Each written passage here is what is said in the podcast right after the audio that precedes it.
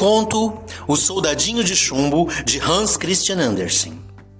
Havia uma caixa com 25 soldadinhos de chumbo.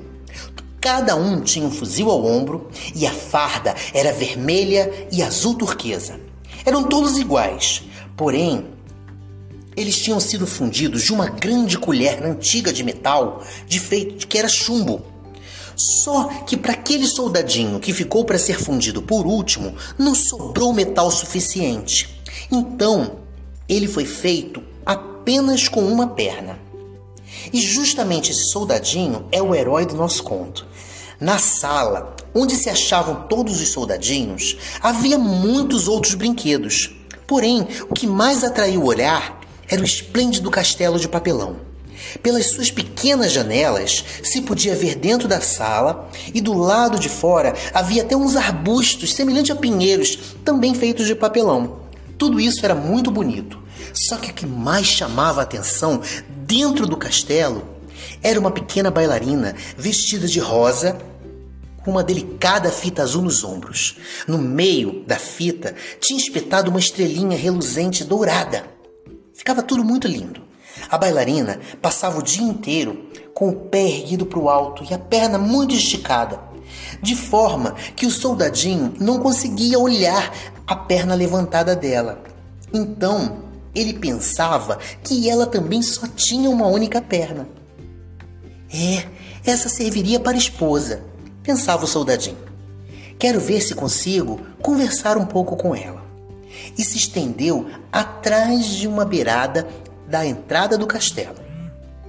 Chegando à noite, os outros soldadinhos de chumbo foram novamente colocados na caixa e os donos da casa foram dormir. Então, todos os brinquedos começaram a brincar, fazendo uma grande algazarra. Os únicos que permaneciam em seus lugares eram o soldadinho e a bailarina. Quando deu meia-noite, zaz, a tampa da tamanqueira saltou e pulou para fora um diabinho, segurado por uma mola. Soldadinho, disse o diabrete, de tanto olhar você vai gastar os olhos. Mas o soldadinho não respondeu.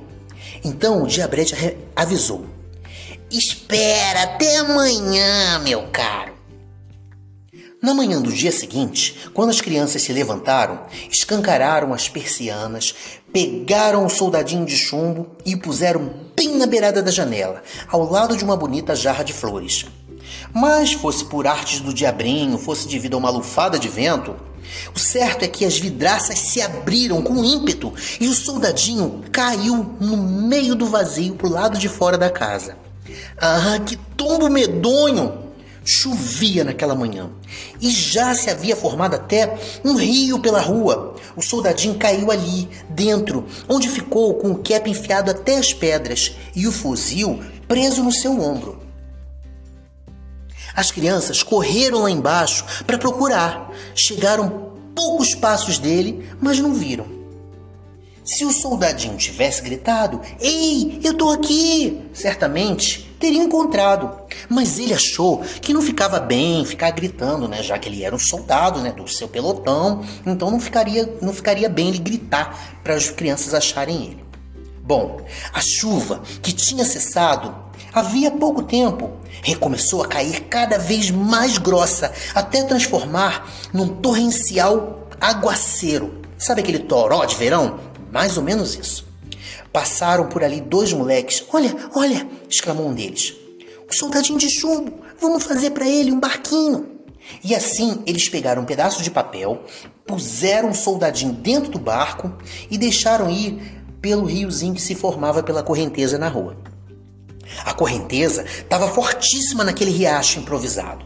O barco de papel, às vezes, rodava com tanta rapidez que o soldadinho estremecia, mas continuava intrépido, sem piscar uma pestana se quiser.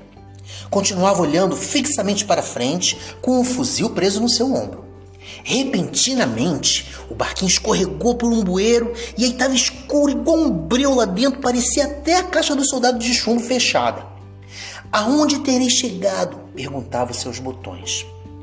Receio que tudo o que está acontecendo seja culpa daquele diabinho, Puxa, se ao menos eu tivesse aquela graciosa boneca vestida de rosa para me fazer companhia, seria muito melhor. Enquanto isso, o barquinho continuava a fluir com a correnteza da água. Numa curva, ele se achou de repente junto de um rato velho que morava lá dentro do esgoto. Tens passaporte para passar por aqui? Mostra esse passaporte! gritou o roedor. Mas o soldadinho, sem um frêmito de medo, conservou-se mudo e prosseguiu sua viagem. E o rato foi atrás dele. E como ele rangia os dentes! A correnteza foi ficando cada vez mais forte e o soldadinho compreendeu, com alívio, que estava perto da saída do esgoto. No mesmo instante, ouviu um estrondo tal que teria feito tremer até mesmo o coração do homem mais corajoso. Era a água que ele viajava, que ao sair do esgoto caía numa cascata medonha para um longo canal. O barco se jogou, mas o soldadinho se manteve o mais ereto que pôde. Sem pestanejar, o barco girou sobre si mesmo três ou quatro vezes, se enchendo de água até a beira. O papel estava quase desmantelando, o pobre soldadinho já estava com a cabeça dentro d'água, pescoço se afogando e ele se fechava sua cabeça, pobre soldadinho. Ele pensou então mais uma vez na sua graciosa bailarina. Logo depois, o barco se desmanchou e ele foi descendo, descendo, descendo. Mas justamente então, um peixe que parecia uma carpa bem grande engoliu o soldadinho de uma vez só. Era realmente um peixe grande, né? Porque engoliu aquele, aquele soldadinho de uma vez. E lá, dentro do seu ventre, estava muito pior que no esgoto. Mas o soldadinho continuava impávido. Até mesmo ali, estendido dentro daquele estômago, o fuzil estava preso no ombro dele. Bom, o peixe, afortunadamente, foi logo em seguida pescado e levaram ele para o mercado para ele ser vendido. Foi cair justamente na cozinha, onde a cozinheira abriu com o facão e então se ouviu uma criança exclamar alegremente, surpreendida: Olha, o soldadinho de chumbo! Segurou com dois dedos e levou para a sala. Neste mundo realmente acontecem coincidências maravilhosas. Imaginem que o soldadinho de chumbo se encontrou na mesma casa onde ele tinha saído e no meio dos brinquedos que ele tinha deixado lá. Tornou a ver então o esplêndido castelo de papelão e a bailarina vestida de rosa que continuava erguida na ponta de um dos pés com o outro pro ar. O soldadinho ficou tão comovido que teria até chorado se não contivesse o temor de mostrar-se muito sentimental ali perto da bailarina. Contemplou a figurinha graciosa que estava à sua frente e ela também olhou para ele, mas não se disseram nada.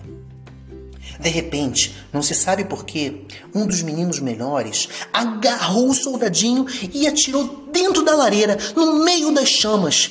E uma grossa caloria começou a tomar conta dele porque aquele fogo ardia. Isso talvez tivesse acontecido por causa daquele famoso diabinho que eu queria falar com o soldadinho. Bem, pobre soldadinho se consumia entre as chamas não restava só uma migalha de cor.